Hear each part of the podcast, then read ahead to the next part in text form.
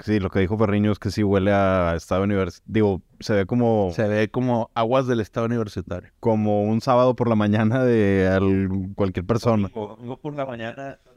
Antes Del de ir a San- migitorio que o se tapó o no tiene agua corriente Antes de ir a San Pedro. y hay una fer- Hay una fermenta, una doble fermentación. Lo, lo voy, lo voy a oler porque... Entonces, ¿el color de qué es? Mm, Migitorios del, estado universitario. se van a ofender los, los campeones. Campeonísimo. Sí, desgraciado. De- lo- los recordó campe- algo que no, ya no quiero recordar. Yo sé, a, a veces tenemos esos recuerdos que no, no son buenos. ¿Vieron lo que les mandé de Steven Bartlett de, de la inteligencia artificial? ¿No lo vieron? O yo sí, no me acuerdo. Te mandé un clip a ti, a un grupo, a un chat de fútbol americano. A mí también. Y a ti, para ti te mand- eh, les mandé el episodio completo. Todo el episodio, de una hora y media. Era casi, sí, casi, Casi dos. horas. Se lo mandé a mi hermano mayor y me dijo, no, güey, resúmelo en 15 minutos. No, yo sí lo vi en partes. Hay, un, hay una cosa que está bien interesante que dice que el chat GPT, que le llama Hashtag. hash- hashtag, Hashtag chat. No, chat- eh, eh, este güey le llama. Aparte tiene dislexia, dice chat es que era otra cosa. GTP. No dice chat. No quiero abrir un, un paréntesis, pero era otra cosa. No, no, espérate. Lo que, lo que dice es que es un. es de carros, no GTP o algo así. No, el güey la está cagando y está diciendo GTP. Es que porque existe eso, existía Sí, pero el otro güey para está otra de- el otro güey está hablando de chat GPT, que es Sí. un transformer, eh, que es lo que estábamos hablando el otro día. Pero dice el, el que está entrevistando, que no me acuerdo quién era, que eventualmente esos seres van a tener conciencia, van a tener, van a reaccionar, porque ya tienen más información de la que nosotros tenemos. ChatGPT ya la tiene... que tienes tú. No, ya tú ya, o sea, como persona, Sí, y yo. ya le puedes preguntar un examen Ujú. de eh, Master Sommelier.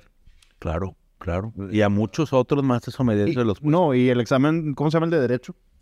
En the bar. El, el bar. Pues por eso, pero ¿cuánta gente no se gradúa de abogado? O sea, en, re- en realidad es inteligencia colectiva. sí, Eso es. pero Pero a ver, continúa con tu punto. el, no, la cosa es que, que digo, ok, si ya pasa eso y se sale de control, porque el episodio se llama eh, Why Bring Kids to This World o algo de que alert, don't, don't bring kids to this world. Es, es eso, pero viendo el tema de los vinos, hablando de que la chingada, Ya. ¿Ya? Es que estabas echando sándwich.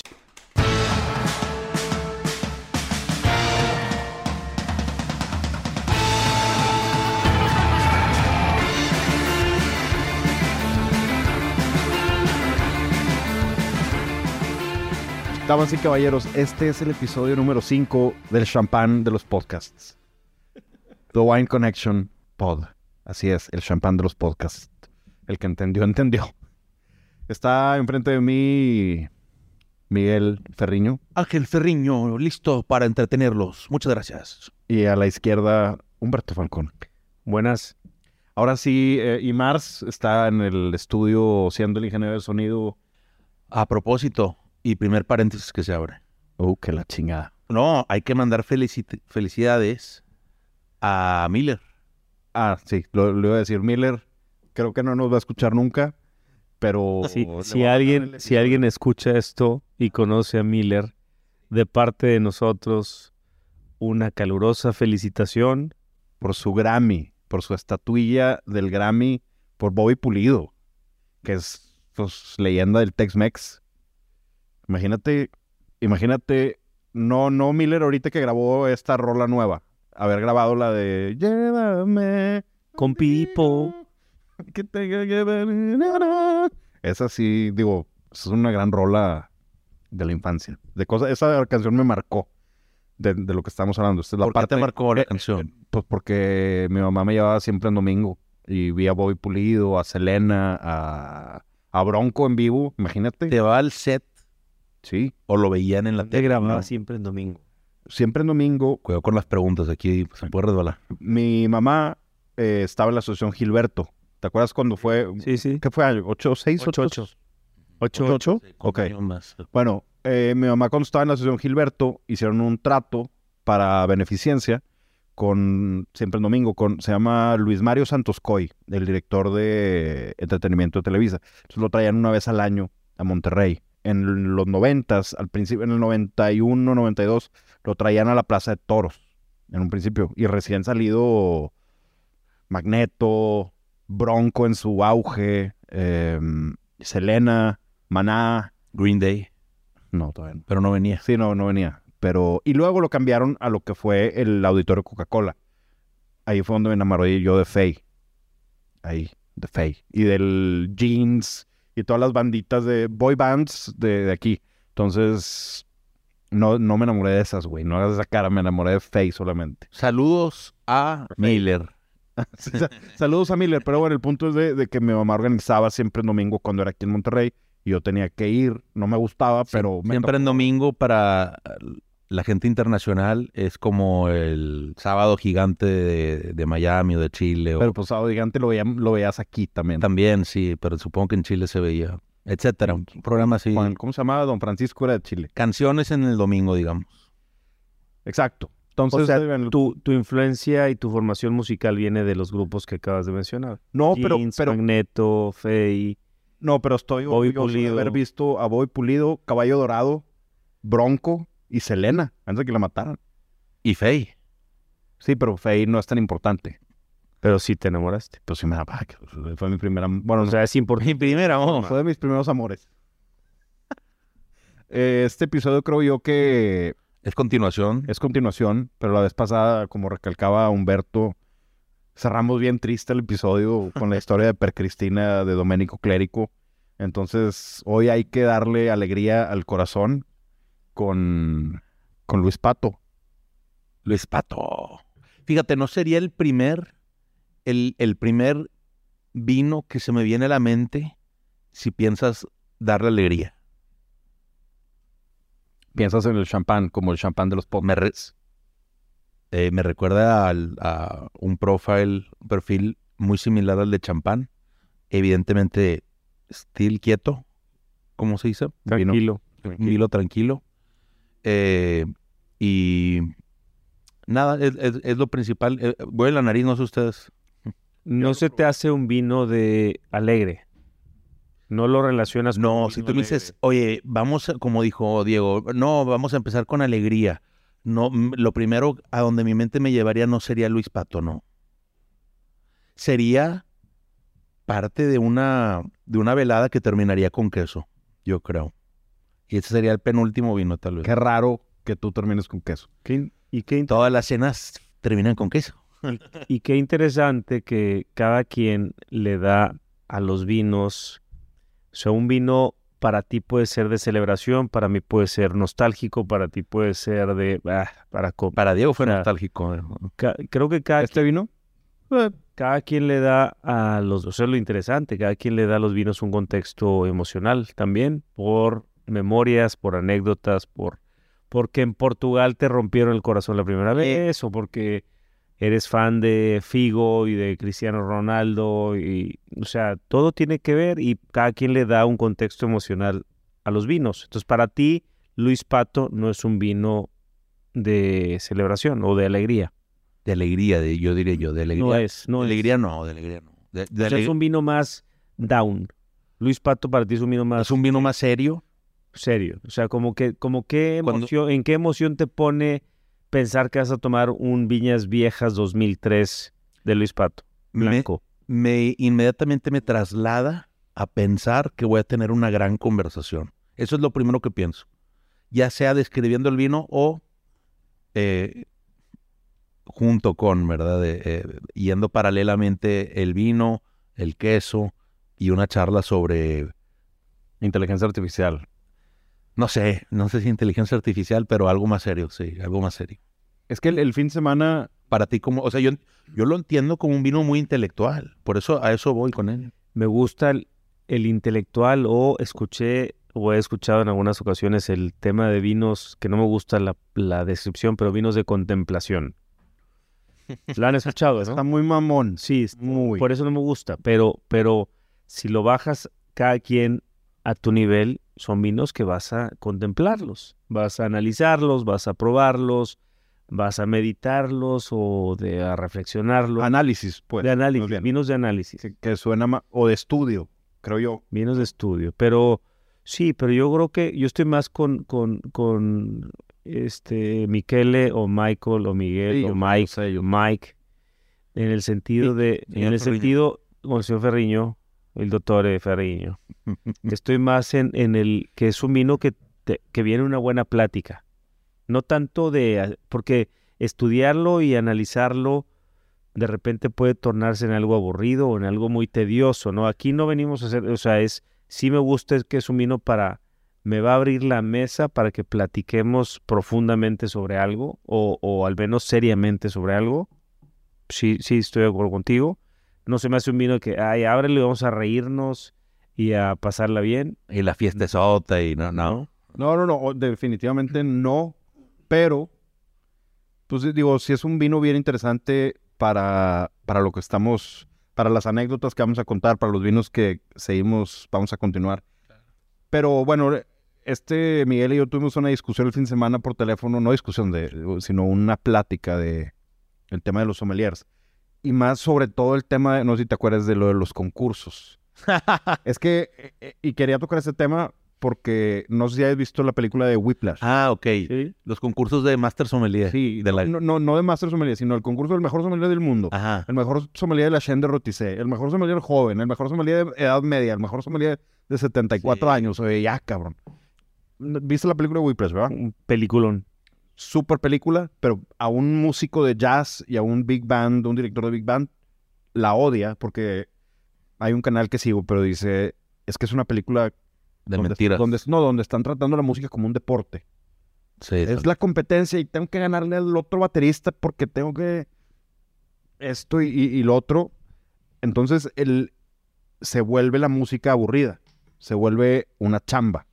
Muy, muy... Se vuelve una chamba, pero sin que te paguen. Se vuelve un, est- un estudio, como lo decíamos ahorita, o sea, meterte a, a leer un paper científico, como el que la- nada más para estudiarlo, no, no- sin que vayas a, obtener algún beneficio más que él, de más que intelectualmente de él.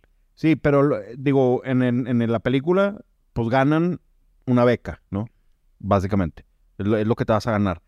Pero en los concursos hemos visto y hemos estado viendo, esta persona ganó, fulanito lleva cinco años seguidos ganando el mejor sommelier de México. Y luego, hablando del AI, no es información que no te topes en una plataforma como ChatGPT, que le puedes decir en un restaurante eventualmente, y esto estoy seguro que, si no es que ya pasó en algún restaurante del mundo, va a suceder en un año, dos años, va a haber una carta inteligente. Oye, me voy a comer el lechón, ¿qué me recomiendas? Pues el lechón tiene estas propiedades. Esto y el sommelier de piso va a ser obsoleto. Si no sirves para otra cosa. Ese es el punto que quería llegar yo.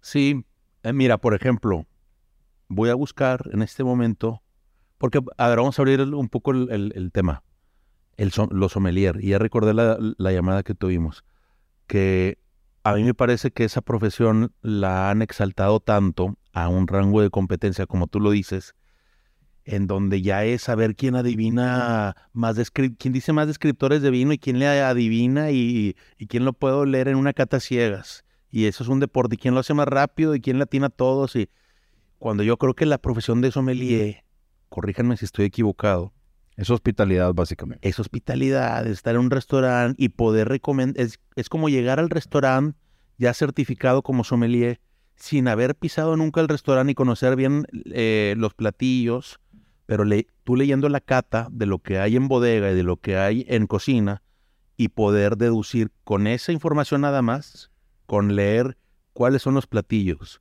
y cuáles son los vinos, poder dar una información educada, es decir, con educación, Fundamentos. con fundamento, eh, al comensal sobre qué vino le puede ir mejor con su cena. Y e- e- esa función que era la esencial, a mi gusto de, de ver las cosas, la explotaron a llevarla más allá de ver de quién conoce más bodegas y cómo fue la añada en Sudáfrica en 1996. Eh, ¿Sí me explico? También tuvo que ver la película de Some, de, no sé si se acuerdan, que digo, fue un boom. ¿Qué opinas, Falcon Man?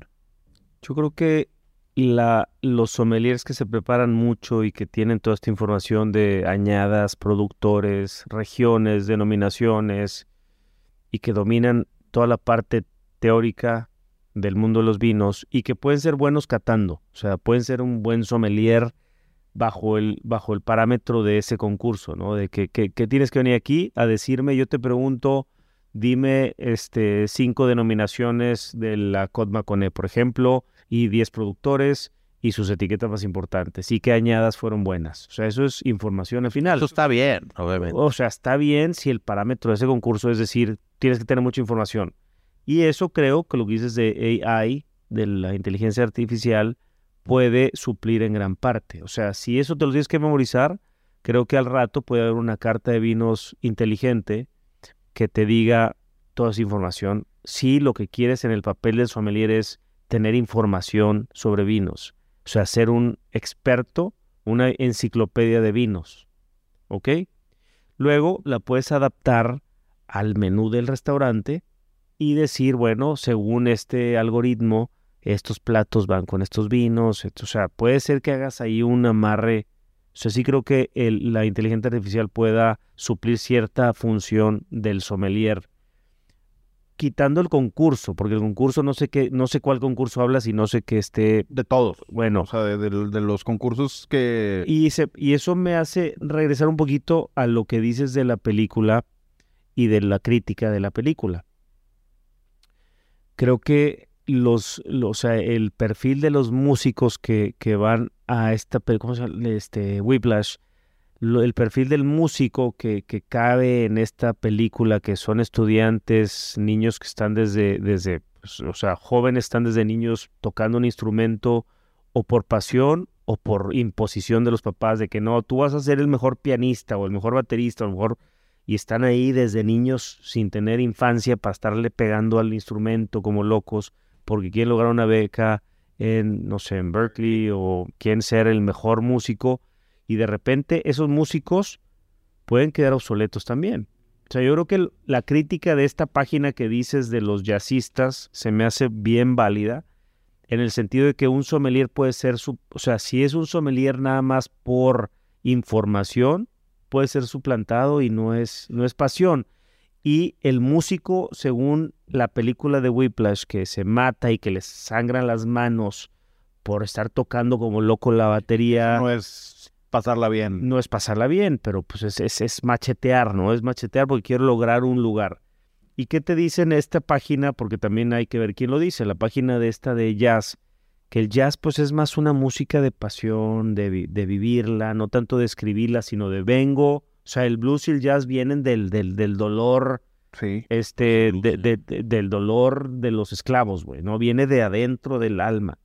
Y yo creo que en ese sentido, un poquito haciendo la, analogía con, con, los sommelier, yo no veo cómo la inteligencia artificial un día pueda sus, eh, suplantar a alguien que, aunque no tiene ningún título de sommelier, el mejor sommelier, y puede ser no tan bueno en cata ciega, y puede no conocerse eh, de memoria todas las variedades autorizadas en la denominación de origen Chateau of the Pape, o puede no conocer todas las regiones eh, de Alemania, o puede, o sea, puede ser que no tenga el, el, background eh, técnico tan fuerte, pero imagínate un sommelier como, como, como podría ser, la verdad, cualquiera de nosotros, y hasta puedo incluir al ingeniero Mars, Mars, de que podemos leer al, al comensal.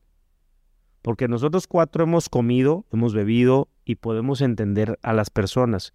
Yo puedo ir a un restaurante y ver a un chavo que viene con la novia a celebrar algo y lo ves que viene con sus ahorros y que quiere quedar muy bien y que viene emocionado y que hasta se boleó los zapatos y, y quiere ir a un restaurante caro de aquí de la ciudad pero pues lo ves como está leyendo el menú, como que, y ves luego, que voltea a ver a la derecha los precios, y voltea y está nervioso, y ve a la, ve a la novia, y está. Tú, como sommelier, o y alguien que viene a la tienda con la novia, ya lo leíste. O sea, este no está sobrado de presupuesto. pero es un momento importante para él.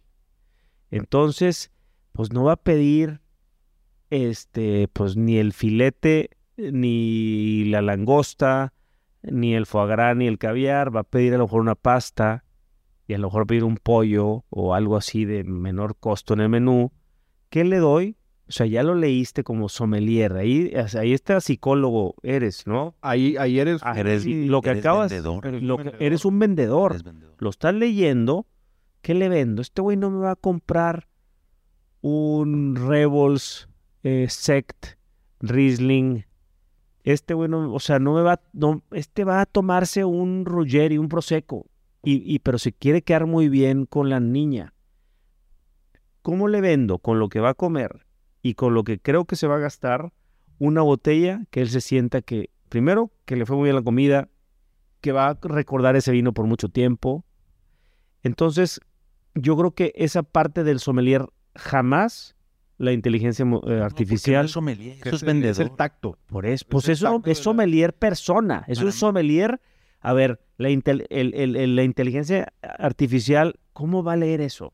No, ¿Cómo, por cómo eso. le metes? Es que Todos estamos de acuerdo. ya sé que, el- ya sé que la, el AI, Pero eventualmente sí lo va a hacer. ¿cómo, se- No, cómo, no. Se, cómo se va a meter al Internet? Porque la gran ventaja del AI es que se conecta al Internet en el momento que quiere y tiene acceso a todo el mundo de información para decidir, ah, está. ¿Cómo va a poder leer a un morrito recién graduado que viene a gastarse, juntó todas sus semanas para gastarse con la novia porque le va a pedir que si son novios, no lo va a poder hacer? No, ahorita, ahorita no. Mi tema es más allá, eventualmente, de por lo que vi en, en este show, es de que es una base de datos tan grande que eventualmente va a tomar conciencia. No estoy diciendo que yo creo que sí, estoy diciendo que puede ser, no sabemos. Mm, Eh, Pero y si sí que, o sea, no como La intera- mejor vendedor. La interacción personal no la jamás la van a poder claro, hacer nunca. pero es como... A, me- a menos que de alguna forma, o sea, el hombre tiene, las personas tienen que estar también conectadas al internet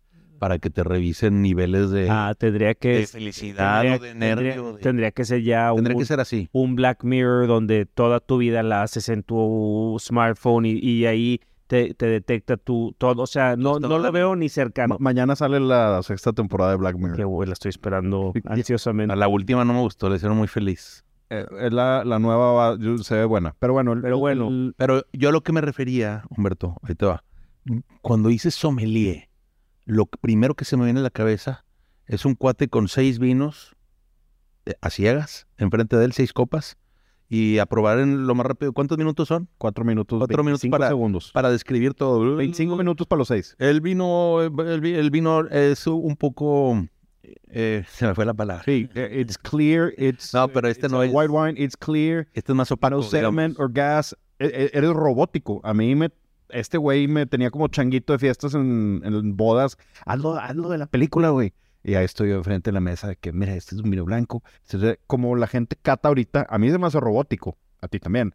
Catamos muy y muy chafo, porque mira, ahí sí es donde te doy la razón y no es un tema de 30 años. O sea, yo la acabo- ahorita mientras te escuchaba, le pregunté a ChatGPT que me, que me explicara e- este vino, el que estamos eh, degustando. Entonces, me dice que, que no tiene, a ver, dice, Háblale al micrófono porque si no... me dice que no podemos conoce, que estamos me dice que no conoce el, equipo. me- a ver, me dice que no conoce el vino en particular, pero sí conoce la región, conoce el productor, conoce el, el añada, y me dice, por ejemplo, ya hablando ya de catar un vino, eh, me dice, los vinos de vaga a menudo, ah, bueno, pero este no es vaga, ¿verdad? La, la Cercial, la ova, esto cercialiño. es cercial, cercialeño y vical. Te está hablando de la vaga que es la de vaga, pero... Entonces ya está, ya está. Ahí se murió tu chat. no, pero si le pregunto, estoy probando, ¿cómo, cómo se llaman? Ponle cercial nada más. La uva cercial. Y el cercial es una variedad de una uva blanca que se encuentra principalmente en Portugal, especialmente en las regiones vinícolas de Bairrada, que es esta. Eh, pueden variar de estilo dependiendo cómo dónde se cultiven las uvas. Estos vinos tienden a ser altos en acidez, ¿sí o no? Sí, Lo que estamos probando, ok. Y tienen un carácter floral, ¿sí o no? Sí. Y frutal. En nariz no tanto, en boca sí. Por la edad ahorita, eh, en, en su Los sabores, debió de haber. escucha esto, y, y, y estaba haciendo mi cata mental y ¿Los sabores pueden incluir cítricos o no? ¿Este Sí, incluye cítricos o no? En frutal. sí. Manzanas verdes a veces un toque mineral. Mm, se pierde por lo del liazo, yo creo. Si está vendiendo, si, si está bebiendo un vino cercial, pues, es posible que note estas características. Y cambia, ¿verdad? Entonces, esa parte, yo creo que ya la tiene. Mira, cuando, cuando creía que era de vaga, me decía, a veces un carácter terroso o de hojas. ¿Sí o no? Sí. Entonces, eh, suelo de bosque, fruta seca o especias. Esa parte yo creo que ya está dominada. O sea, si ustedes van, le preguntan a, a un restaurante, le preguntan a ChatGPT, oye, me voy, a, me voy a comer un pato en salsa de, de, Moras. de frambuesa, digamos. ¿Qué vino me recomiendas? Te va a dar una lista de, de- de- mm, de posibles candidatos, Pinot Noir, Beaujolais, una cosa así, ¿no? Bueno, yo intenté hacer eso, hacerme AI. De hecho, si se meten a, a sus Alexas y le preguntan, Alexa, abre el vino correcto, van a escuchar mi voz y van a escuchar mis recomendaciones. No funcionó. Porque la gente, pues, eventualmente iba a salir Comenge en España, pues, de, ¿cuántos de España? Pues, ciertos. ¿Cuántos de Alemania? Ciertos. Pero bueno, el punto es que la hospitalidad no la va a poder suplantar. El, el tacto humano, el warm, como cuando Humberto no sabía que vendía como vendía, que le dije, haces esto.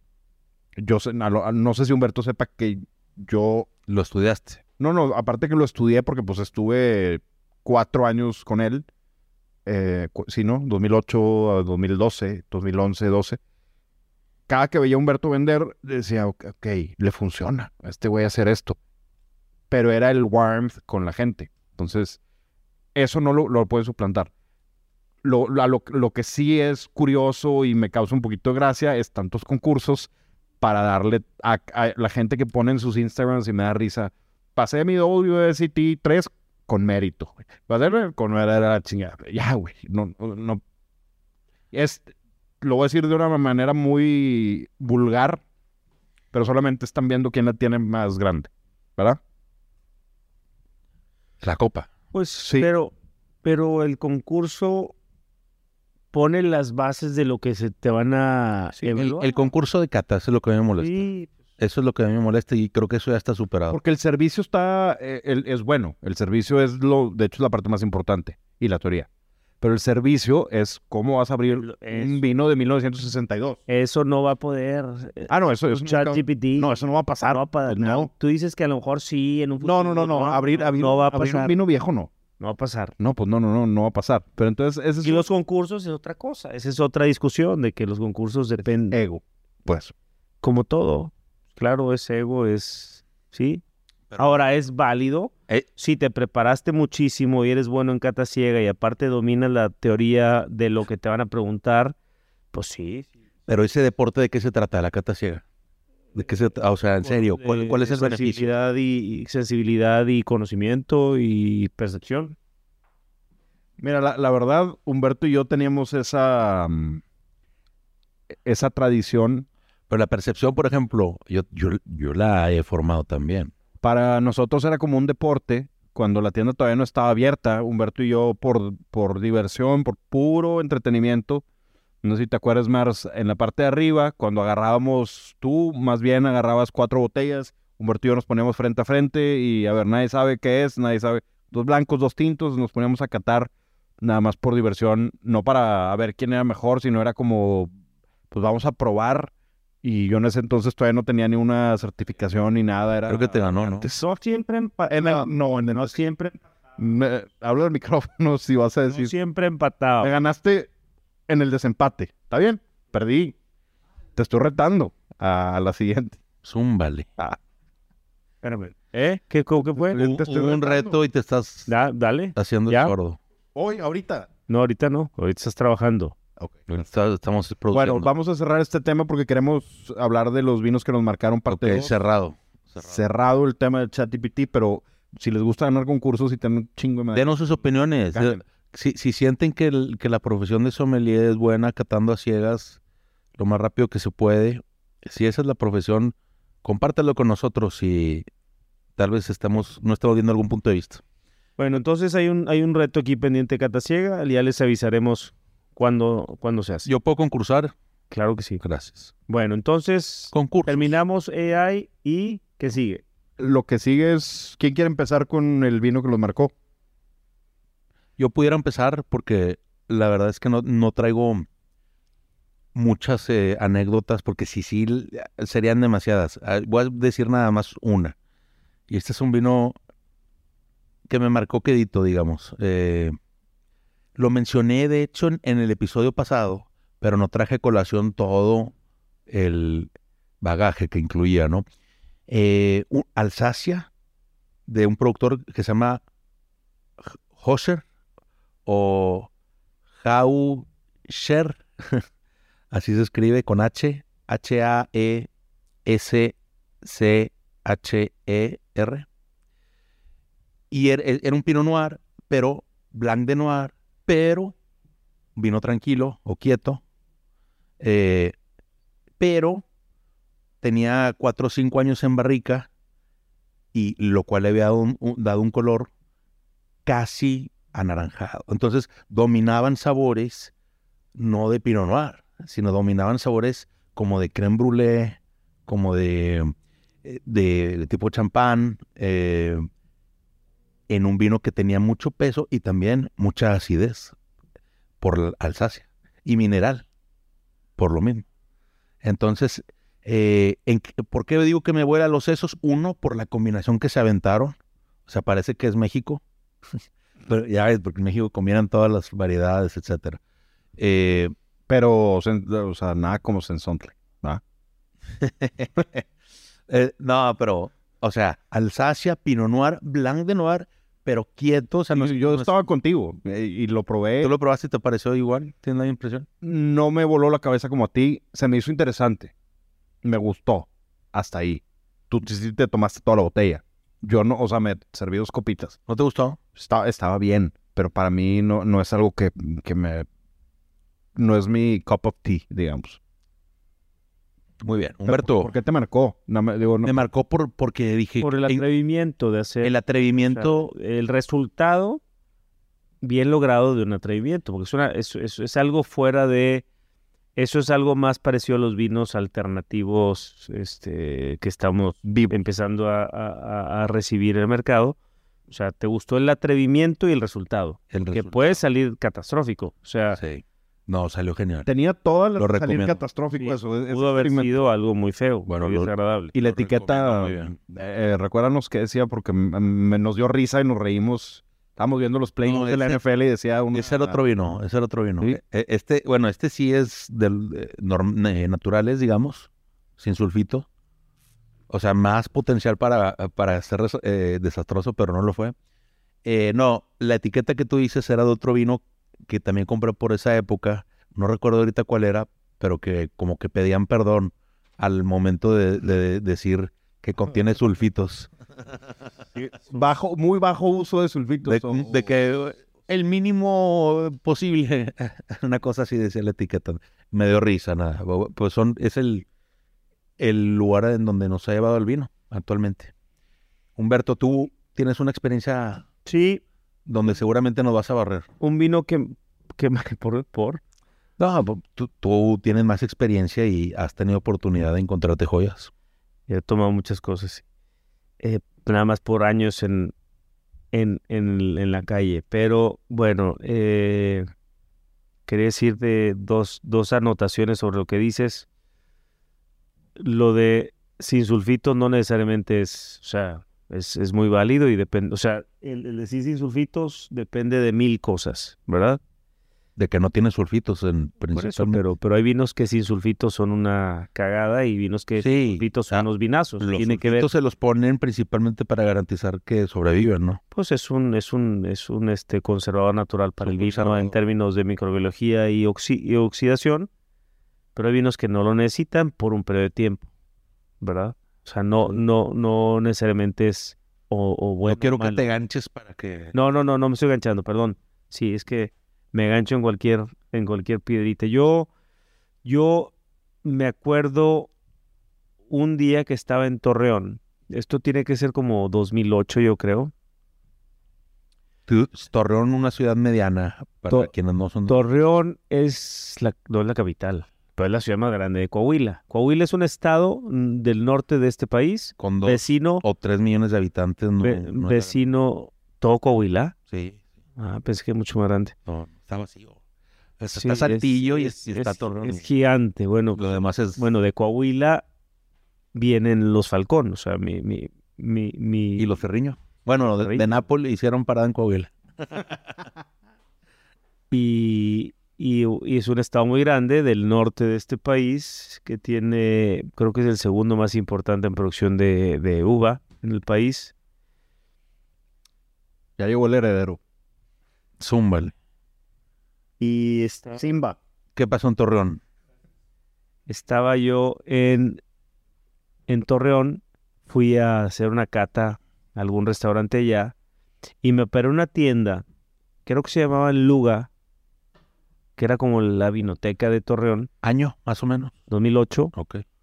Oye, por, por cierto, un saludo a Álvaro Ramos de la Cabas de Francia. No sé si lo conozcas, de allá de Torreón. Probablemente. Bueno, Diego le mando un saludo. Sí, pues si es Ramos, seguro es de Torreón. Son, sí, hay mucha gente. gran con- tienda que, que tiene. Sí. Probablemente Este, era esa, no, no sé.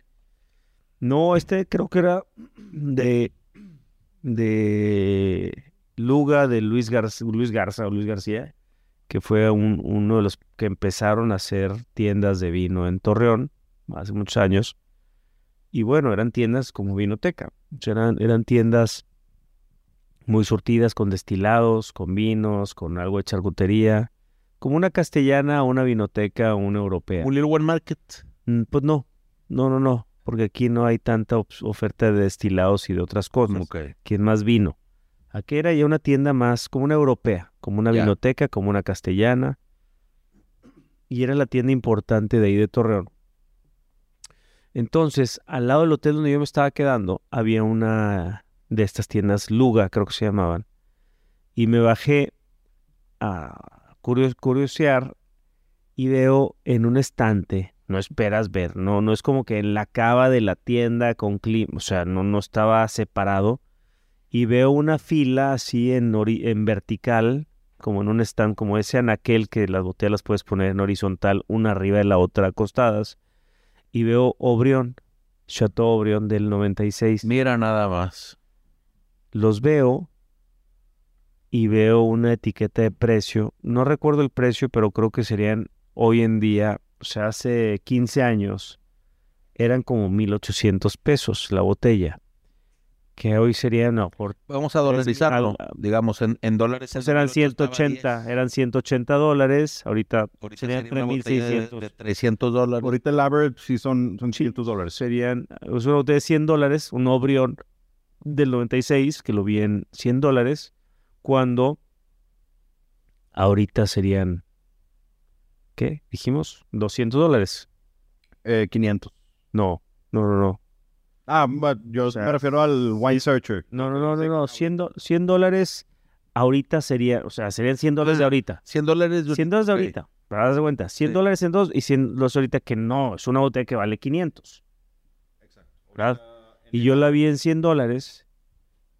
Tomo la botella y veo una etiquetita así como en, en máquina de esas de, de esas impresoras antiguas que eran como de, no, no de impresión, bueno, pues estas impresoras anteriores que iban haciendo la línea por línea. Y Ah, voy, a ya. la, y voy a la caja, ¿sabes cuáles son? Sí, no, pues aquí tenemos uno en el 2008. Sí, Ah, ¿cómo de eso. sí. y, Pues yo tenía que te quitar. y voy a la caja y le pregunto, ¿y me puedes checar el precio de esta botella? Y me dice, sí, son 100 dólares. ¿Y cuántas tienes? Me dijo, no, pues esas seis botellas o ocho, no me acuerdo, ocho botellas. Yo, bueno, me las llevo.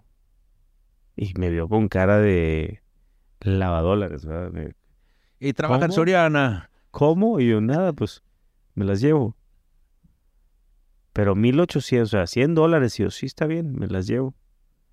En ese entonces, 2008, hace 15 años, pues yo saco mi American Express con mucho temor de que no pasara. Y le digo, bueno, pues cóbramelas. Y me las cobró y me llevé las botellas. Y me marcó esa, eso, esa compra por muchas, por muchas cosas. Primero porque el vino era un espectáculo. me acuerdo que Sandra estaba conmigo y fuimos a un restaurante. Fíjate toda la experiencia que viví, güey. Fuimos a un restaurante, estaba al lado del hotel también, que era como el bueno de carnes. Yo, hay más, pero yo es ese uno nuevo que estaba abriendo que se cerró muy pronto, porque está el estancia, estancia Gaucha y hay otros que he, he regresado. Hay uno que viene de Guadalajara, no me acuerdo el nombre, algo así como Vicente, se llama Vicente, que son restaurantes más en forma de carnes y tienen pero yo fui a ese porque estaba ahí en una placita muy coqueta cerca del hotel y cerca de la tienda. Y llegamos y me dijo, no, pues aquí, aquí lo bueno es la cabrería. Y yo, bueno, pues tráeme una cabrería. Sí, yo con mi Obrión 96. Cabrería es el tenderloin con hueso. Y en unas copas, pues muy apenitas las copas. Y yo puse a temperatura, en el entre, entre que la compré y fui a cenar, la puse a temperatura, llegué, yo la descorché, no había decantadores, pero pues eh, así le dimos. El vino era un espectáculo. Pues, tenía ¿Qué añadera? 96 al 2008. O sea, eran, ¿qué? 12 años. Que en un Burdeos de ese nivel, pues está en su... en Sigue siendo punto, está, es, bebé, es una... O cerrándose, ¿no?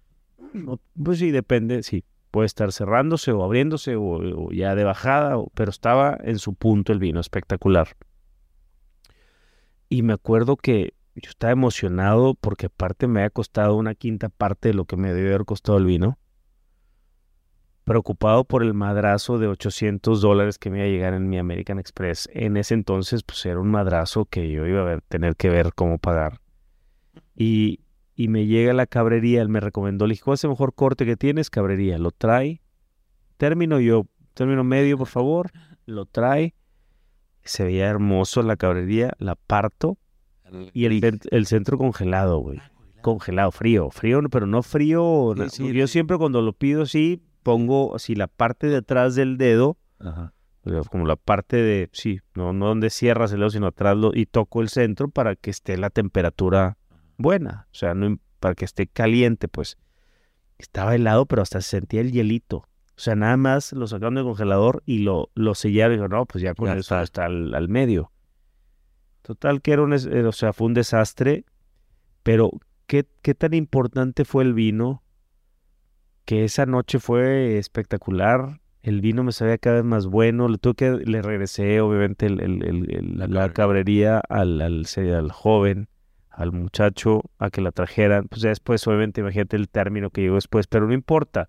O sea, ese vino superó todo y no tiene que ver necesariamente con que me costó una quinta parte de lo que y no era un- yo o sea yo pagué lo que estaba ahí en su sistema me lo cobraron en eso porque es lo que Sí, es costaba como lo que digo que es pero ellos un Urban Rusón 3000, seguro. ándale haz de cuenta o sea ellos ahí lo habían marcado en ese precio y en eso lo vendían porque así lo tenían a lo mejor lo costearon mal o yo no sé no era ¿Estás seguro que no era mi papel decirle, oye, no, checa bien, checa con tu contador porque se me hace que el... Creo que la está regando. Por supuesto que eso es. Yo le dije, bueno, este es el precio, sí.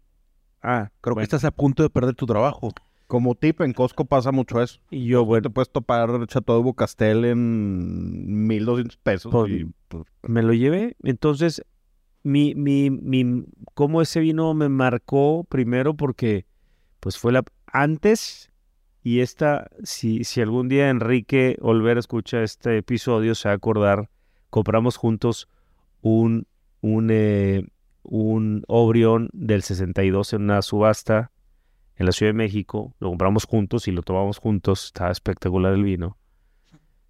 Pero yo lo compré esa vez, éramos tres, éramos tres amigos, Enrique, eh, Jorge y yo compramos el vino y estaba espectacular. Pero lo compré como en subasta y entre varios y, ¿no?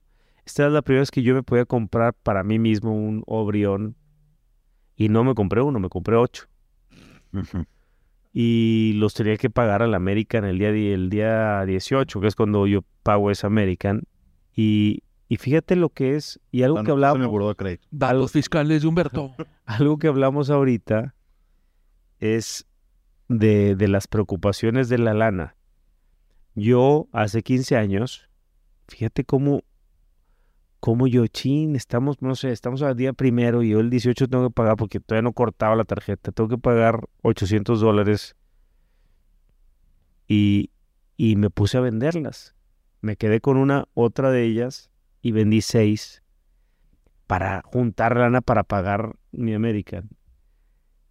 claro que hubiera podido pagar los 800 dólares en ese momento de mi American y quedarme con las botellas y seguirlas disfrutando con el tiempo. Lo puedo haber hecho. Pero hay un momento en la vida en que creemos que el dinero no va a llegar y estás preocupadísimo por la lana Jesucristo. y, y hacemos cosas sin pensar, o más bien pensando que no, mejor ahorita, ¿cómo le hago para recuperar lana ahorita pronto? Sí, o para tomar una actitud más defensiva en torno. En vez de tener- decir, a ver, la lana, 800 dólares me van a llegar, los voy a conseguir como quiera. Yo estaba empezando el negocio, el negocio pues apenas se mantenía y no, no daba utilidades en un mes de 800 dólares para gastármelas en ocho botellas de Orión. Todavía no entraba el señor Catas. No, Tengo aquí enfrente. ya nos conocíamos, pero todavía no Entraba entraba. en el 2008, pero en... Ya lo- ha de haber sido... Sí, porque abrimos en Diciembre. septiembre, dice, entraste en finales. No, esto es a principios. A lo mejor Esto ha sido a principios de 2008.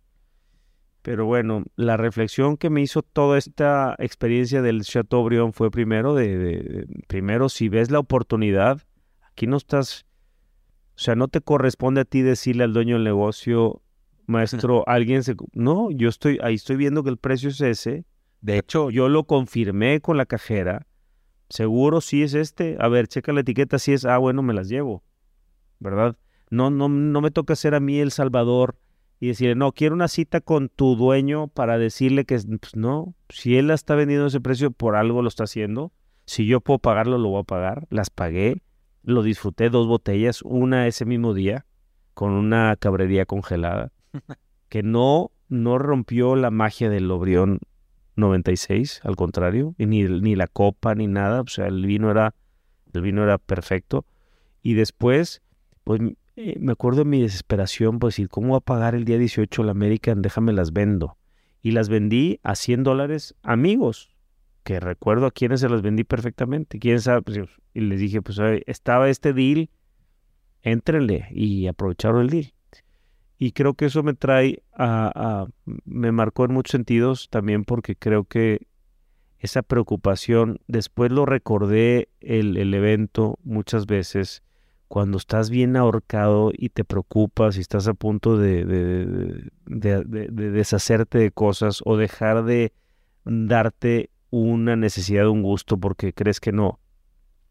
Y mi conclusión es que eh, el dinero siempre llega. Si tú estás trabajado, enfocado y positivo, no, no, no, este, si no estás haciendo pendejadas o el dinero va a llegar siempre, ¿no? Si trabajas, este, honesta y positiva y con un esfuerzo, va a llegar. Hace ratito que platicábamos un caso tuyo que si tú quieres compartirlo, pero si no, yo les comparto cuando, cuando, este, Nos estamos poniendo tristes. Pero No, dale, no, dale, dale, dale.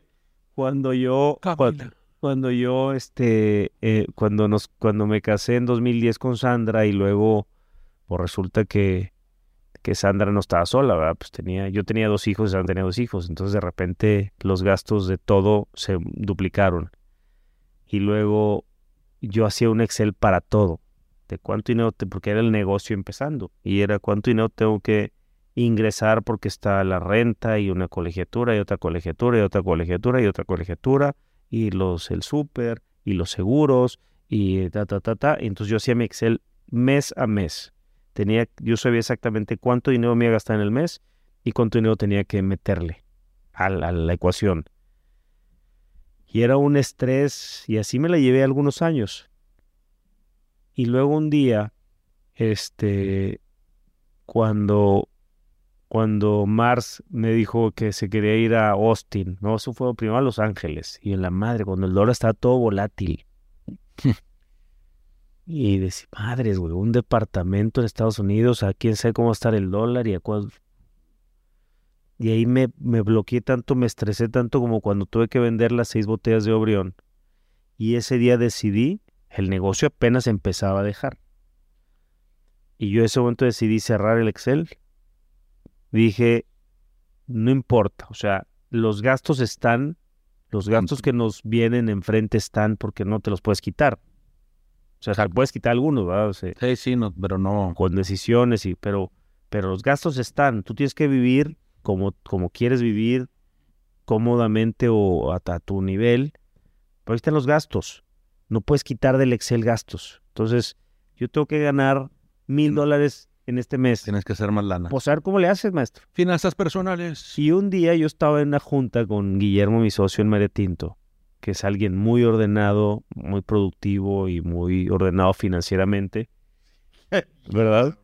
Increíble. Está, sí. Ale, No, no. No, Guillermo, Guillermo González, mi socio en Maretinto y en Valero. Y un día estaba así, yo como que estábamos haciendo cuentas ahí de Maretinto y me vio estresado y yo, no, güey, pues es que Marcelo ya va a entrar a prepa y Marce quiere ir a Austin y Fer está en la UDEM y Daniel, güey, me quiero cambiar de casa. Y me dijo, me acuerdo, estoy hablando hace ya algunos años, me dijo, la lana siempre llega, no te preocupes. La lana llega, nada más ponte a chambear. Y, y lo, ex- lo he experi- Experimentado.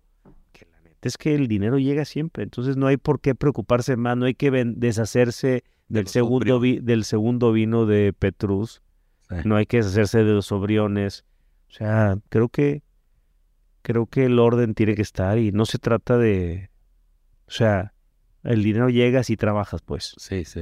Esa, todo ese obrión, esos obriones, hicieron tomó toda esta reflexión en mi vida que me ha servido mucho, ¿no? Primero de no deshacerme de cosas innecesariamente, o sea, claro, el momento en que ya no hay comida en el refri, que ya debes tres meses de renta, pues ahí sí ya, para eso son los bienes, Así es. para los males. Pero mientras no sean males, ponte a chambear tantito más. Y más que estamos en un país con tantas oportunidades. Lo- ya lo hablamos, no sé si lo hablamos en uno de los capítulos fantasmas o no, pero hablamos de, estamos en un país donde aquí, si tú chambeas, hay trabajo, hay negocio. Aquí todo se da, o sea, es, como yo le digo este, a mis hijos, estamos viviendo, vivimos, haz de cuenta que vivimos en, en, al lado de un río. Yo, yo les digo esta analogía. Haz cuenta que tú vives al lado de un río, porque aquí en México y en, en Monterrey y en San Pedro y en toda esta zona, si tú pudieras graficar los dineros que fluyen por aquí, Sí. imagínate, Sí. cuánta lana en rentas, en plusvalías, en, en seguros, en, en electricidad, en comercio, en todo. ¿Cuánta lana está moviéndose aquí alrededor? Sería, si, si lo vieras como energías este, físicas, sería un río impresionante de lana que estamos aquí viendo cómo pasa para todos lados. Entonces yo les digo, el chiste se trata de en tu parcelita poner un dique, nada más. ¿Qué haces bien? ¿A qué te dedicas? ¿Qué te gusta hacer y qué haces bien? Pues ponte a hacerlo y de todo ese río de dinero que pasa, haz un dique hacia tu, hacia tu parcela y desvía un poquito de dinero. Claro, ese dique tiene... Honradamente. Claro, El dique, el dique honrado. El dique honradamente, exacto. el El, dique- dique. el dique- La lana está. el dique es tu trabajo, cómo vendes tú lo que tú haces o lo que tú... Sí. Sí, o sea, cómo te vendes para jalar un poco de ese dinero a tu negocio. Aquí, pues vamos a vender vino, vamos a coger buenas botellas, vamos a invertir, a gastar, a, a meterle un riesgo, pero vamos a traer todas estas cosas a, a- a la gente que pasa por aquí y que de repente dice, ¿sabes qué? Aquí me sobran 50 dólares y quiero un, no 50, ni 50. Vamos a gastar 40 dólares. Y se me antoja un Viñas Viejas de Luis Pato, 2003, porque se me antojó un vino blanco así exótico, especial, súper interesante, oxidativo, este, ¿cómo dijiste tú? No, Intelectual. intelectual. Entonces, Pensativo. todo eso, por eso me marcó a mí ese sobrión, porque me ha hecho re- eh, pues como comprender muchas cosas sobre, sobre el dinero, sobre la vida, sobre el trabajo, sobre que siempre hay, o sea, siempre va a salir, todo va a salir. Si tú chambeas, todo sale, no te debes de preocupar de más. No tienes que tomar decisiones eh, tontas, de que, bueno, ya no importa, voy a, me voy a meter a este negocio de, de las facturas o del narcotráfico o de... O de Hacienda no se escucha. O sea, no, no, no, hay que no hay que meterse a esos negocios. Los negocios legales están. Si trabajas ahí, ahí para qué. Y no nada más negocios, trabajos. A ver, no hay, mm, falta gente aquí, no puede ser. Tenemos una vacante, si alguien es un contador y le gusta mucho el vino, aquí tiene las puertas abiertas. A ver, hemos tenemos una vacante de, de aquí en la tienda y no encontramos, no hay quien, no hay quien quiera venir. No hay. Pero hay- de contabilidad. Sí. Digo, pues si le gusta el vino y sabe contabilidad, pues mejor. Pero no hay gente. Pregúntale a cualquier restaurantero aquí en San Pedro, no encuentran. ¿Dónde está la gente? Y eso que si tú vas a un restaurante, gran parte de los empleados son de Hidalgo, de Puebla, del centro del país, Guanajuato, Chiapas. O sea, ¿dónde está la gente en Nuevo León? ¿Qué están haciendo? ¿No están trabajando? No hay. Tirando hueva, muchos. Que Hay un que apoyo, lo- hay un apoyo del gobierno, ¿verdad? Y ya les da un apoyo a los, a- No, a los, a- si ya te grabaste, no, te lo dejan de dar. sí, a los ninis. Y creo que te- se lo dan, se- te pueden dar un año de prueba en algún eh, establecimiento y le pagan, te, ellos pagan su salario. Por un año, creo. Un año. Jóvenes construyendo el futuro. está- digo, está interesante porque la gente, ahorita que dices, sí, en los restaurantes te topas gente de San Luis, de Ciudad de México, de Puebla, además. Y regios es muy raro. Neoloneses, no, no, no regiomontanos, pues nada más. De, de todos los municipios que hay, no hay muchos. Y, y si te pones a pensar, ¿por qué no? No sé si porque se sienten muy privilegiados y dicen, no, pues yo no, me- yo no me voy a meter a jalar de, De mesero. De mesero. ser mesero. o de contador, o de... No de contador, digo, o no quiero vender seguros. Yo que de contador puede ser, o sea, si, si tu carrera la pagaste en la Universidad de Monterrey o en el TEC, o sea, es- pues vas un millón de pesos y medio en contra. ¿Me explico? Sí, pero eso eventualmente no vas a entrar, a lo mejor vas a entrar y vas a hacer una gran carrera en la tienda, o, o en vinoteca, o en castellana, o en restaurantes.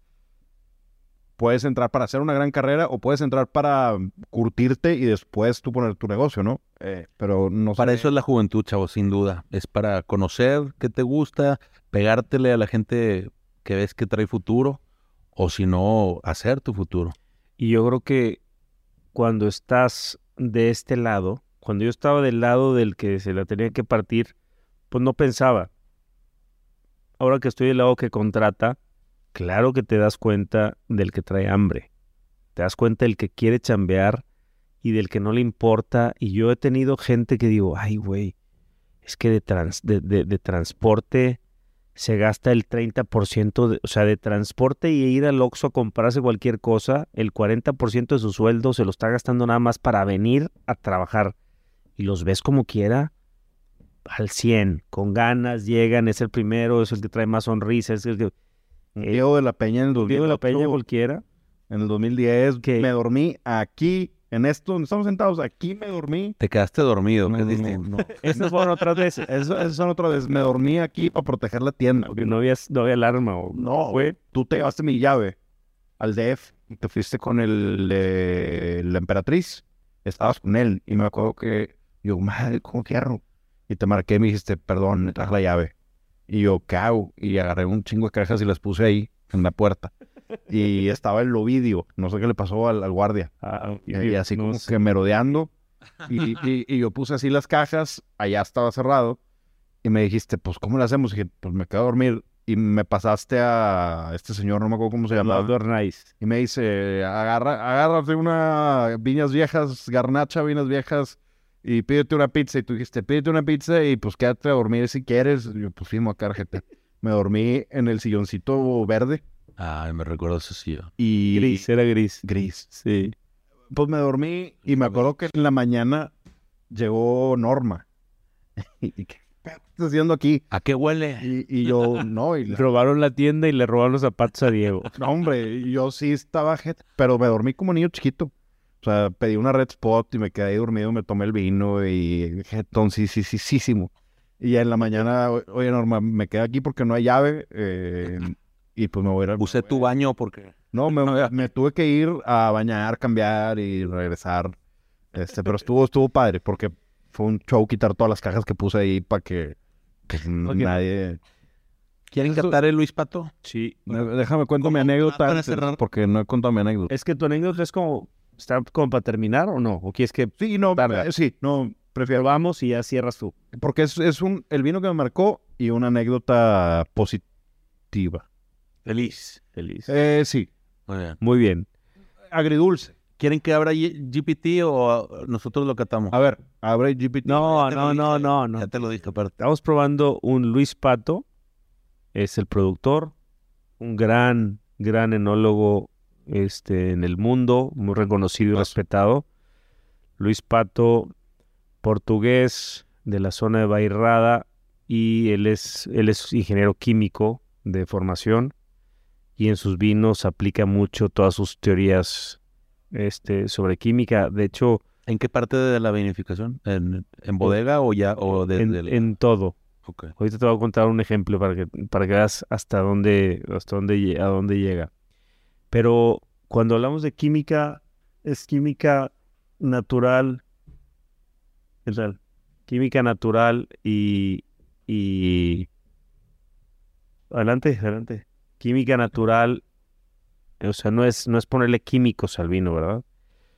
Es química que ahorita lo voy a platicar. Pero bueno, es Luis Pato eh, de Bairrada, es una de las provincias en Portugal al norte. Creo que de hecho se llama Beira, la, la, la región.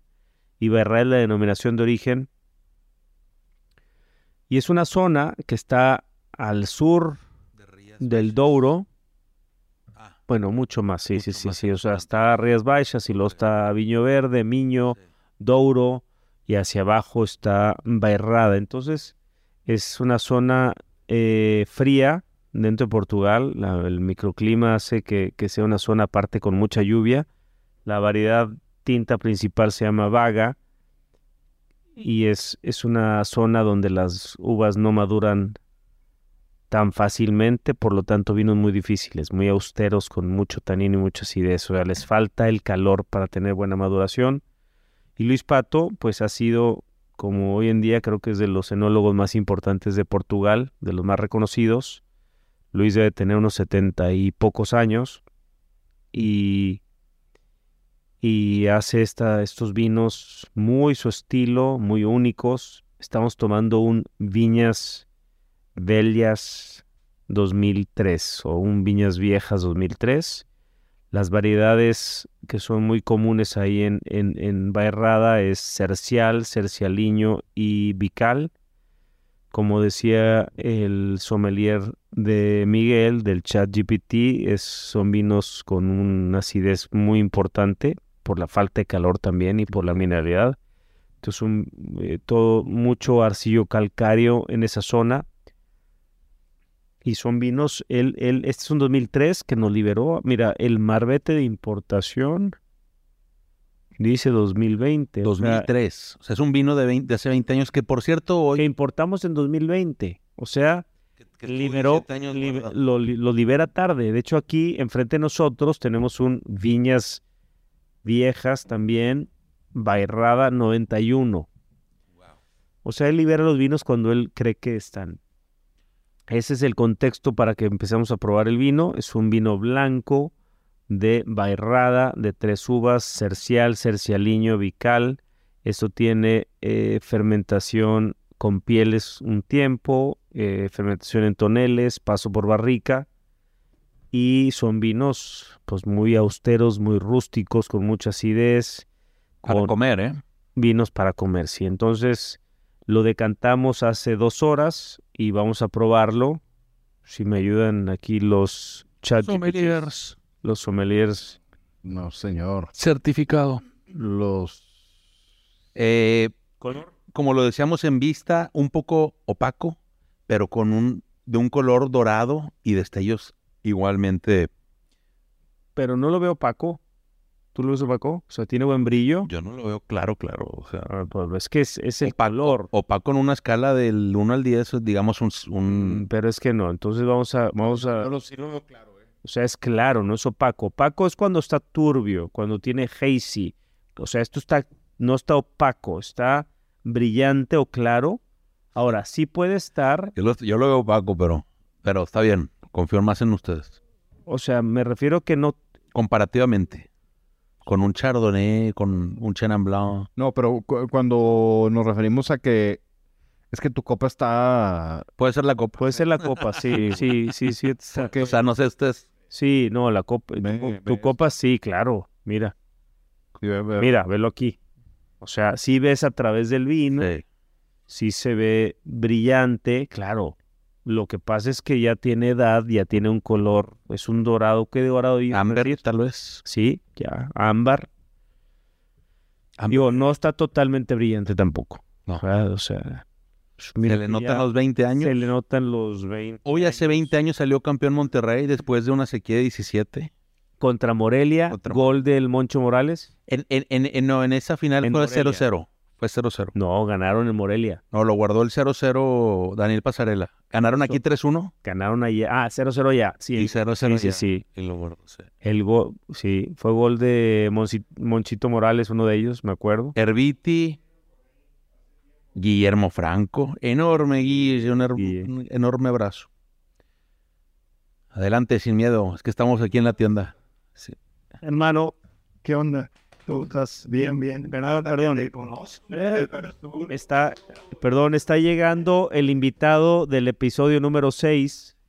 Ahorita terminando vamos a grabar el episodio número 6 y no es porque los emocione, pero siéntate ahí.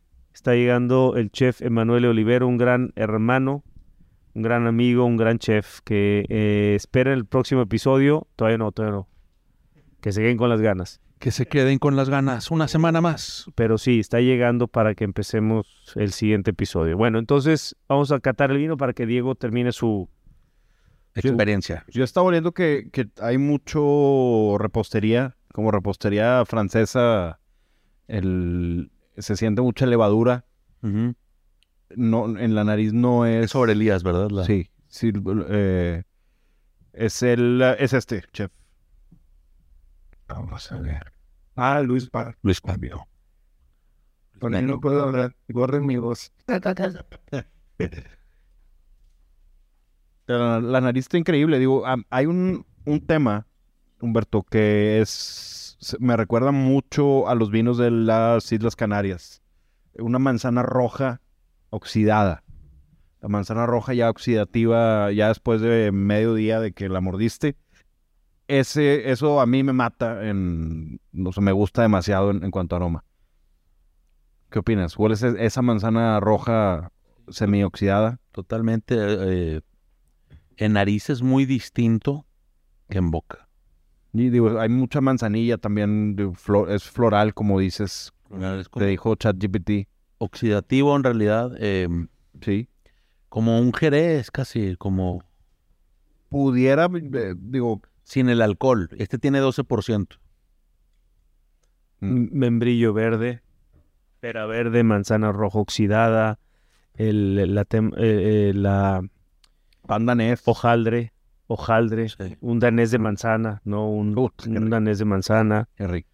Y, y siempre la parte cítrica, que esa te lo dijo En el, más chat- en boca, el chat GPT te lo dijo, ¿no? Sí. El- Se siente en boca. En boca una La- acidez la acidez. punzante, empatada, Con cítricos y todo eso. una acidez como de, de, de, de morder un limón amarillo, una eureka. Un poquito pasado, como quiera. Y, el eureka. y este, y untuoso, ¿verdad? Sí. Se siente Bien, untuoso. bien, entonces. No Y- como un Gewurz, No, nunca. no como un no, Gewurz. Este, pero untuoso para hacer un vino con esta acidez. Sí me, sí me recuerda mucho, pero mucho a los vinos de las Islas Canarias, a Tenerife y esa tierra volcánica que tienen por allá, aunque sea una tierra totalmente diferente, pero ese perfil de cercial, cercialiño a, a lo que utilizan ellos es Que se alistan listán negro y listán blanco, blanco. que son, digo, las dos eh, autóctonas. Sí tiene, tiene ese perfil, me gusta mucho y como dijo Miguel, para comer quesos, yo creo que quesos Un, un emantelero, yo creo. eh, o a eso huele también, ¿no? Como algo. eh, emantelero con caramelo, con... Yo no sabía que habías abierto esta, ¿eh? Yo pensé que habías abierto el... El Un Hermi- 91. Un Hermitage 2012. Sí, ah, pues yo pensé que ese lo había... Para que es tu, tu vino y, y tu... No, nada más decir el descuento. eh, Descuento todo Luis Pato, lo que queda, quedan muy poquitas botellas de Luis Pato, queda el Viñas Viejas 2003. ¿Y cuál es el otro que está ahí de Luis Pato? Déjame ver. Ah, el, el, de la izquierda. ¿Cuál es? Viña Formal. Esta es una, es un single vineyard. 2003 también, ¿verdad? Nos quedan dos 2003 y quedan como seis botellas de cada uno. Eh, viña Formal es eh, cercial 100%, una viña eh, muy chiquita. Y los dos son como de 50, 45 dólares. Pero tienen precio especial para los que sigan a The Wine Connection, The Little Wine Market y a Luis Pato. A Luis Pato.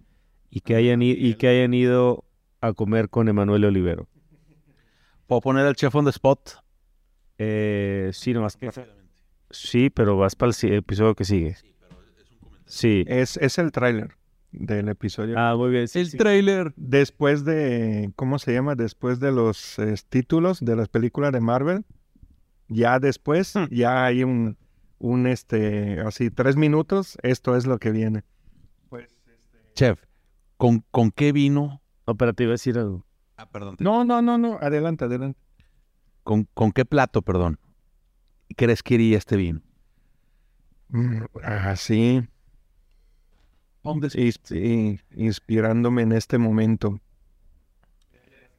Yo le pondría em, una cacho de pepe, unos Uh. bucatini cacho de pepe. em, sencillito, eh, ahorita en el restaurante los tengo con una salchicha italiana que hacemos ahí en casa, pero esto lo pondría así, solo la pasta con el pecorino, pimentita fresca, sencillito, así. ¿La salchicha italiana lleva hinojo? Sí, en la que en la que estamos haciendo ahorita, sí. Muy bien, eh, me parece un platillo, es muy fácil de hacerlo, pueden ver en YouTube, se raya el queso, haces la pasta, se la pones al queso. Sí, pero no como el Es, chef. es sencillo, pero no es fácil.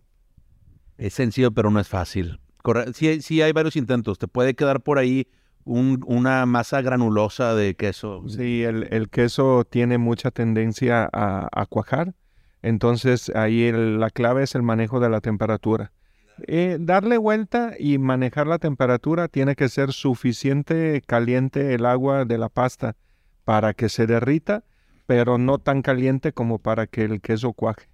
Entonces ahí le digo yo a mis cocineros que la tienen que hacer, la tienen que echar a perder 50 veces, 50 veces para que les quede bien.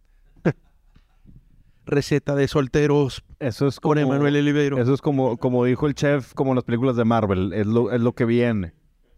Ahora sí voy a contar mi, mi vino que me marcó porque pues, me dejaron al final para poder hacer el capítulo con el chef. Tiene que ser feliz el vi- el- esta historia, ¿ok? El, el- el vino es muy rápido. Mira Y- ese y- color. Ah, el color. Ese sí es agua de domingo, de madre. eso, eso es... Es color tamarindo para los para el- Parece como el vaso, eh, parece un... eh, para los seguidores latte- europeos, ¿qué les podremos decir? Como ¿Qué? Ah, Ya, ya por fin estoy viendo los pescaditos, los fam- famosos pescaditos de los que hablabas. Pero este no es, este no es natural, eh, es que se congeló. Ahora el error lo cometió Falcon Man. No se escucha Hacienda. Ahí va. eh, en el 2014, por allá de mi cumpleaños, eh, cumplía, bueno, Alfredo Villanueva, el chef, y yo cumplimos do- con dos días de diferencia. Él el 22 y yo el 24. Que por cierto es la siguiente semana.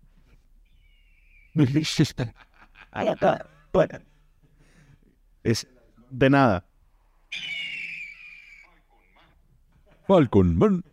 Oye, y me tocó, afortunadamente, por un, por un gran amigo, eh, pasar mi cumpleaños número 27, si no me equivoco, en Cine Quanon, eh, una de mis bodegas favoritas de todos los tiempos.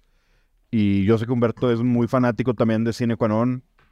Eh, creo que Miguel lo ha probado en ciertas ocasiones, pero no es tan, no sé si eres muy fan.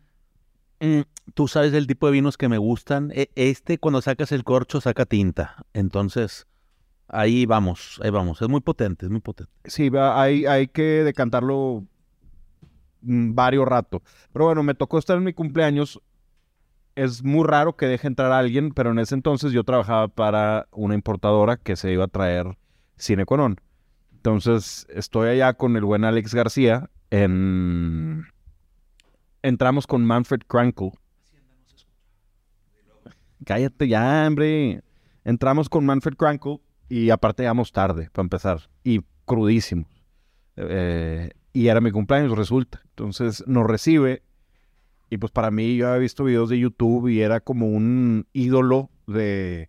Estoy con Manfred Krankle, el, el- este genio que hace sus propias etiquetas, que hace blends eh, extraños, que hace su Grenache, su Syrah, su Grenache State, su Syrah State. Eh, y me toca mm, platicar con él, pero en esta ocasión es un vino más 25 barricas de Grenache y 25 barricas de Syrah, más probé, que, que creo que fue una- un, un, eh, Turiga Nacional que, que estaba haciendo él ahí. Y, Varietal. Varietal, eh, para algo. Eh, No nos dijo para qué, digo, lo estoy haciendo aquí, es un experimento. Y después de eso me dio eh, Gros Mansang y Petit Mansang, dos uvas del sur de Francia, blancas, de tanque. Y lo probé y pues al final eh, terminamos bien borrachos. No sé cómo manejé de ahí, a, o sea, de Ventura a Santa Bárbara, no sé cómo yo, yo manejé. Alejandro se jeteó todo el camino. no sabes manejar. Sí, güey, pues, ahí sí todavía manejaba en el 2000, 2000 14. dijiste. 14 todavía, todavía me dejaba. Eh, llegamos al pueblo y total me regaló una botella. eh, que es un 2004, fue un 2004 Ode to E. Grenache 100% Oda, ¿a quién? a E. Hay dos cosas. I de mi, la nota, Ok. y I de Elaine, que es su, su esposa. En la etiqueta trae un poema ahí escrito él, es, es como una persona con unas flores en la mano atrás.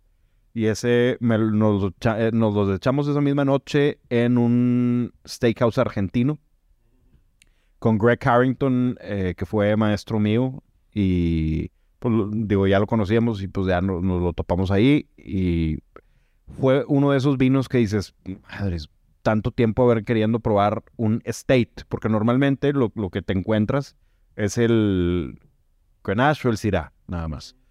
Y pues probando el- el- ese state, obviamente la anticipación para mí era, aparte era 2004 y estábamos en el 2014, ya tenía 10 años. Ok. Se me hizo de lo más espectacular que he probado. Ahorita he probado otras cosas interesantes, pero ese vino, más haber pasado en mi cumpleaños, el cumpleaños número 27, otra vez si no me equivoco, no sé, con Manfred Krankle, probando Cine, bueno. Cine Guanón. Y sus variedades para hacer un Frankenstein o eh, algo así. al- algo que, que iba a hacer se me hizo algo espectacular.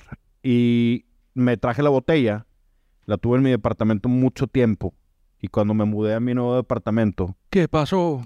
rompí esa botella. Creí que eran buenas noticias, No, no, creí no. que era No feliz. pasa nada, la memoria está en mi cabeza. Pero De cómo se rompió o de... de las dos de- se me rompió de una manera muy estúpida. Entonces, La puedes recordar, seguramente. Si fue muy por, no, por supuesto, lo está metiendo la maleta y aventé otra botella de vidrio y se rompió. Se rompieron las dos.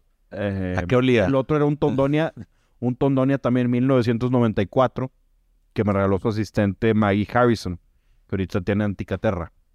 Pero bueno, ese fue ese vino. Dije Humberto, un O2E Grenache 2004, eh, que trae el poema para su esposa. eh, es espectacular. Y los voy a dejar con esta reflexión que a mí me sucedió en el 2017. Ahorita Humberto se puso filosófico. Entonces, a, a mí me sucedió que después de que dejé de trabajar para Moet Genesis, que yo creo que es el peor error que he hecho en mi vida. Dejar de trabajar. No, trabajar para Moet Ah. Genesis.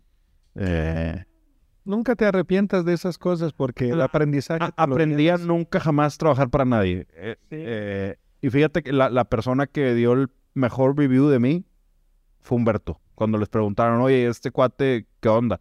El- la primera persona eh, que dijo, abogó por mí fue don Humberto Falcón. Y ya después más personas, pero eh, fue el primero. Pero bueno, el- eh, me fui. High five. Chingue su madre muerta. LMH. El eh, Henri Pinois. Se dice ta gueule Danke. en francés. Danke. Eh, no, Diga. ta gueule es tu, tu trompa. Ah, tan good, tan good. Oye, pues bueno, mi- mi- mi- terminé y empecé yo con mi consultoría de restaurantes y demás y creí que iba a ser muy fácil. Y no fue muy fácil. Pero a mí me pasó algo que no sé si le haya pasado a Humberto. ¿Tú por qué no te dedicas a esto, Miguel? O al chef.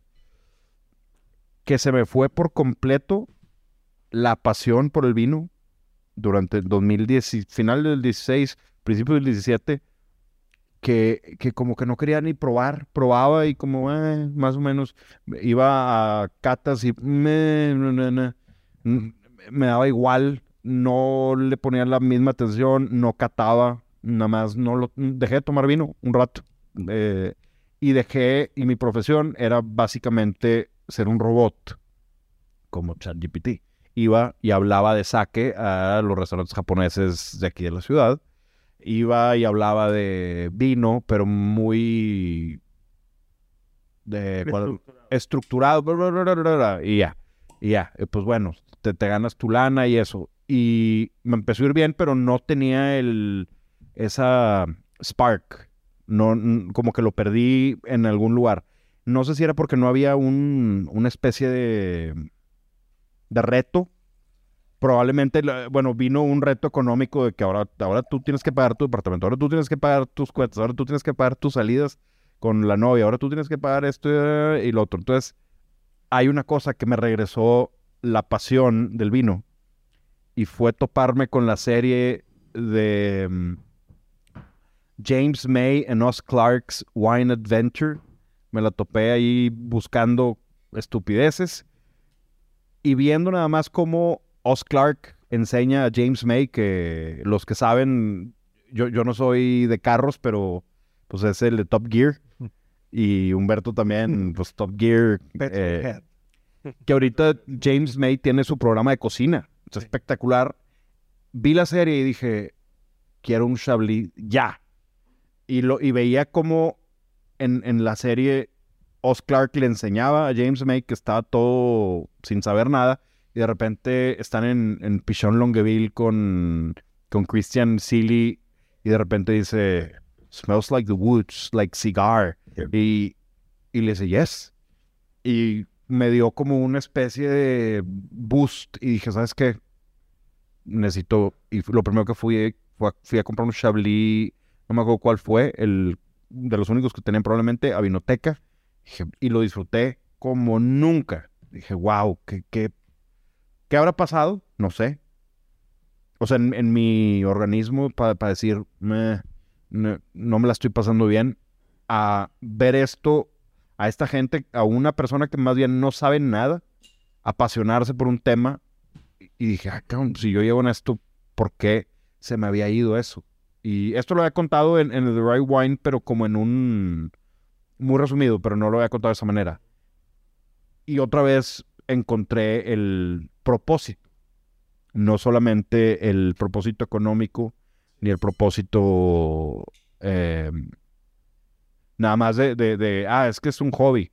Fue como el, esto lo, tengo que hacer porque necesito educar paladares, necesito eh, pasar la información que tengo, necesito, y es un deber y me, me revitalizó que hasta la fecha lo sigo teniendo y después de eso empezó el podcast. Y después de eso empezó, me empezó a ir mucho mejor. Entonces, eh, hasta la fecha es un, creo que es un bump que por, todos hemos pasado por él. No estoy seguro si en todas las profesiones eh, suceda. Que de repente digas, "Ah, ¿para qué? En O, o ¿por qué voy a probar hoy? en todas las profesiones que tengan que ver con algo de que ve- venga de tu propia personalidad y que tú tengas que dar algo, seguramente eh, ese es un riesgo muy latente Me, de me que pasó pase eso y casi un año. sí, perdiste la- la- el estímulo y no hasta que encontraste algo, algo que te hizo ver si se puede comunicar lo que yo tengo en mi cabeza de una manera Como yo quiero. de una manera posible para que la gente que yo sé que no tiene lo que yo tengo en mi cabeza y que no conoce lo que yo sé, pueda entender lo que yo le voy a decir. Algo así, ¿no? Porque pues yo igual puedo hacer un plato muy complejo y muy eh, basado en inspiraciones de cosas que yo solamente viví, pero finalmente yo se lo tengo que dar a gente que no ha vivido o lo que no ha pasado por donde yo pasé. Entonces, ¿cómo le hago yo para explicarle o para hacerle entender, para que ellos compren- comprendan lo que pasó en mi cabeza cuando yo pensé en ese plato? Y para que al momento de probarlo entiendan y digan, ah, sí, eso que me dijo, it makes sense. Sí. So, es, E- Es algo bien interesante, digo, es un fenómeno que yo creo que nos ha pasado a todos. Y pasa por, como dices, chef, que fue como un, un bache de, ah, pues es que estoy haciendo lo mismo siempre. Y de repente cambió todo por, la, por nada más ver a James May y Oz Clark. Y se los recomiendo James May y Oz Clark's Wine Adventure. Eh, gran serie. Tiene dos temporadas, una en Borgoña, Burdeos y la otra en Napa, Sonoma, Paso Robles y demás. Y luego tienen una de gin y cerveza. Pero luego James May ya se volvió loco y hizo todos sus shows de cocina. ¿Crees que esa pequeña depresión laboral o de a lo que te vas a dedicar en tu vida tuvo que ver con que en esa época, uno, consumías mucho NFL y dos, fue fracaso tras fracaso de Santos de Nueva Orleans? Mira, el, ese tema por favor no lo toques porque está Fracaso tras fracaso. porque tengo la herida todavía abierta. Entonces no, no puedo hablar de eso. Pero en el 2018, claro que nos robaron los Rams, porque la NFL está... El 18 y el 17 también, el Minneapolis. Claro, probablemente fue eso. Probablemente fue eso. Quedó admitido. ¿Algo más que agregar? Eh, no, nada más que agregar. El siguiente episodio va a ser con el chef Emanuele Olivero, que viene desde Italia y desde Cabos. Entonces, nos vamos a retirar. Vamos a dejar anunciado porque es en una semana. Es en una semana. Ahorita escucharon un trailer del chef. Escucharon un pequeño trailer y, y catamos Luis Pato, muy, muy champaña, muy sobre Elías, digamos. Sí, me recordó al Palms de Or que me tomé hace... Soné bien mamón, pero bueno. Me recordó al Palms de Or que me tomé hace un par de semanas, champán. ¿En qué te recordó? En el tema del creme brûlée, eh, la levadura, del pan danés. Eh, Es Sí, más de la pues, nariz, es más de la pues. nariz, ¿verdad? Sí. No, y, y en, en boca la untuosidad, porque Palm de Or es 50-50 Pinot Noir Chardonnay, Ok, que es el eh, de Nicolas Fuyet. ok. Y para dejar un poco picada a la audiencia, es decir, al tanto, podemos decir que cuáles son los vinos que vamos a catar en una semana. Pra, Suave, Straforte, Straforte, Garganega, Garganega. Garganega. Garganega, ves. Garganega. ¿Garganega o Garga- Garganega? Yo he escuchado Garganega. Ah, pues Depende si eres, si eres italiano de Eslovenia o si eres italiano Ah, de, de Austria. yo soy de Piemonte, así que no Tú sabes-. Eh, Sabes que en Italia es, una, es un milagro que se comuniquen entre ellos. Sí. Porque cada región hablan diferente. No, Te pueden adentro de decirle cada región. En cada región, de un pueblo a otro, hay, hay frases que yo he escuchado Sí. sobre vinos. Y yo, ¿qué? Y me explican. Le dije, ah, es que acá le dicen de la cresta del gallo. Es que acá le dicen de la pata de la gallina. O sea, son totalmente diferentes las expresiones. Y yo, y, y Y más creo... allá en el noreste, donde fuiste. Sí, pues ya donde, Sí, sí, sí. En, en- donde en- tres culturas en, luchan en Europa del Este. Sí, güey. Sí, sí, sí, sí. Y yo, y yo creo que por eso es que los italianos son los que más hablan con las manos, porque ve- vete un viaje, el- vete un viaje así a diferentes regiones y son cosas totalmente, hablan diferente, güey. No, lo hice el El acento, el acento es otra cosa, güey. Y luego, para la misma frase, tienen dos diferentes. Sí. Es difícil, entonces, por eso puede ser garganega o garganega Hay que buscarlo o, ahorita. o Garganevich. como diría, Gracias. En dialecto. en dialecto. Pero bueno, Ahí los vamos a dejar colgados con la exacta pronunciación hasta el próximo episodio. Y Es correcto. un perfil de vino totalmente distinto. Es lo único que quiero adelantar. ¿Sí? sí, suave, que es la denominación. Extraforte. Suave. Rico, suave. ¿Cómo se dice? Sí, eh, hijo, puta, ahorita te digo, pero con eso nos vamos. Con rico, suave. de los 90. No pierdan su pasión por las cosas. Si la pierden un ratito, tengan un poquito de paciencia. Va a llegar- va a regresar. Va, a re- va a regresar. Y el tema de, como dijo Humberto, lo del dinero, el dinero siempre regresa. La lana llega si te vas a chambear. eh, entonces, gracias por estar aquí. pudiendo. Y otra cosa que dijo. Ah. No, lo que dijo Miguel. ¡Lo mataron! Lo que dijo, oh, espérate, y, y- y la conclusión de, de, de- de Miguel es, siempre te tienes que sorprender por algo. O sea, él se sorprendió. Mi por- conclusión es, y vuelvo a lo mismo, no sé si en algún episodio de los que salieron o de los que se perdieron, lo comenté, pero es, y te lo dije ahorita a ti, vamos a probar algo que tengas, que tengas mucho, porque generalmente lo que no se consume tanto, generalmente es lo que yo más aprecio. Entonces, eh, por eso me marcó, digamos. Ahora sí. Miguel, Miquele, gracias por interrumpirme. Gracias